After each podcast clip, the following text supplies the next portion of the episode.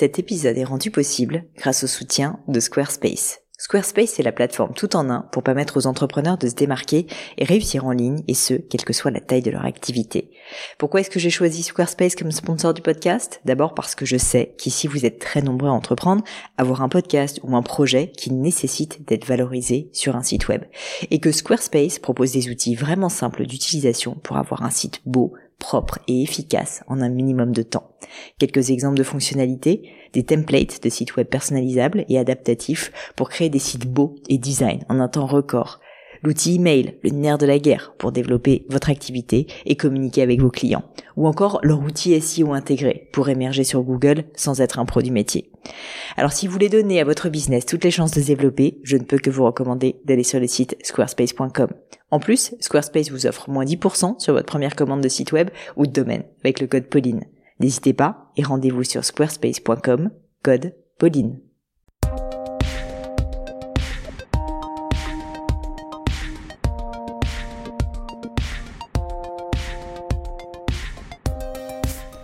Hello à tous, ici Pauline Negno et bienvenue dans un nouvel épisode du Gratin. Et plus précisément, bienvenue dans le troisième épisode du Book Club du Gratin. Vous avez été vraiment très très nombreux, des centaines et des centaines à vrai dire, à participer au challenge du Book Club du Gratin, à lire ou à relire Antigone de Jean Anouilh ou même Jonathan Livingstone Le Goéland, les deux premiers livres que j'avais choisis pour le Book Club. Et je voulais vraiment prendre quelques instants pour vous remercier parce que ça compte énormément pour moi. C'était un projet euh, que je fomentais depuis euh, des mois et des mois. Et donc avoir une aussi belle réception, euh, c'est vraiment, vraiment un grand plaisir. Et surtout, ça veut dire que ça sert à quelque chose. Donc pour ça, un immense merci. Avant de parler du livre du jour, je voulais faire un petit récap rapide de comment se passe le Book Club pour ceux qui ne le savent pas encore. C'est très simple, vous allez voir. Alors tous les premiers dimanches du mois, je vous dévoile le livre que j'ai sélectionné pour le Book Club, des livres qui suscitent la réflexion, qui étonnent parfois, j'espère, ou qui vous font aspirer à voir plus grand qu'il arrive, ça sera des livres qui nous poussent à réfléchir et à devenir une meilleure version de nous-mêmes, ce qui est un peu la vocation du gratin. Et cela pourrait être de la littérature, de la philosophie, des essais, pourquoi pas aussi des biographies. Je suis vraiment ouverte à tout, du moment que ce sont des livres qui sont inspirants et qui méritent, je trouve, d'être partagés. Vous avez un mois à chaque fois pour lire le livre et échanger avec la communauté du gratin sur cet ouvrage. Vous verrez en plus cette communauté est top top et met toujours des messages hyper intéressants. Est-ce que le livre vous a plu ou non? Pourquoi? Qu'est-ce qu'il a suscité comme réflexion? Des citations aussi, j'en ai eu beaucoup sur Jonathan Livingstone. Et, euh, et voilà, donc j'aimerais vraiment avoir votre opinion sur le livre choisi, que cette nouvelle aventure soit l'occasion d'apprendre et de partager avec vous sans jugement. Quand vous aurez terminé le livre, donc n'hésitez pas à mettre vos remarques ou réflexions sur l'ouvrage à la fois bah, sur mes réseaux sociaux, notamment sur LinkedIn ou Instagram, Pauline Legno, tout attaché, en me taguant avec le hashtag Le Gratin Book Club, tout attaché. Je vous mets tout ça dans les liens de l'épisode, comme ça vous les retrouverez. Vous pouvez également écrire directement euh, sur le blog du Gratin, rubrique livre.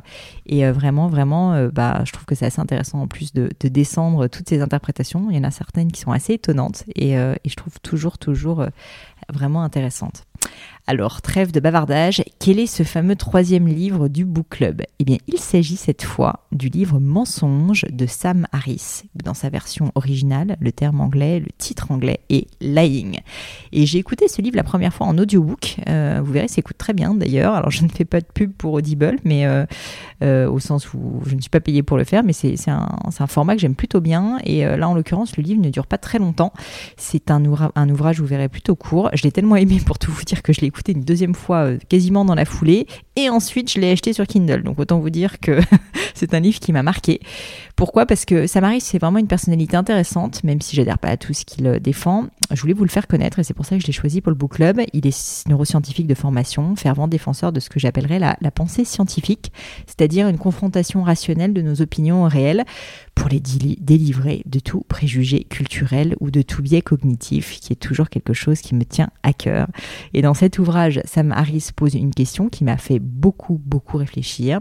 La question est la suivante. Qu'avons-nous à gagner et à perdre en mentant? Et même, que, que deviendrions-nous sans le recours quotidien au mensonge.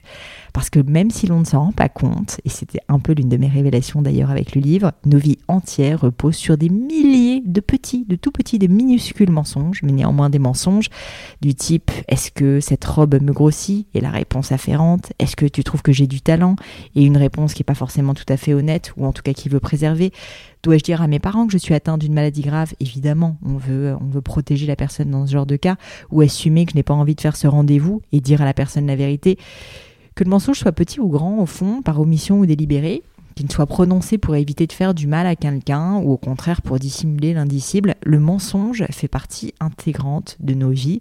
Or, mentir n'est jamais plaisant. Pire, même si l'on veut protéger l'autre, mentir brise les liens de confiance et nuise à nos relations humaines.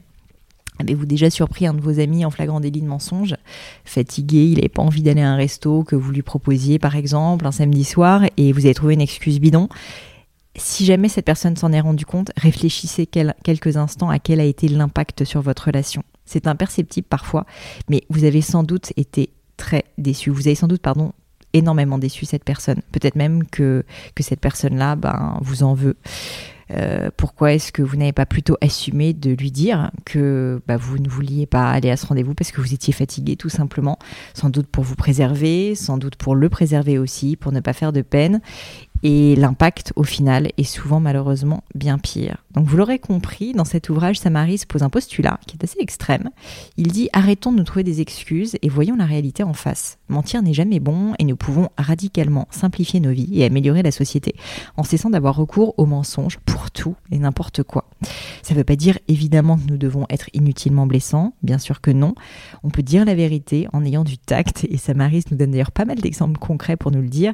À la fin de l'ouvrage, vous verrez il euh, cite en fait plein de questions de, son public, de ses lecteurs, pour euh, bah, justement répondre à des cas concrets où euh, on pourrait penser que le mensonge devrait être une évidence et en réalité peut être évité.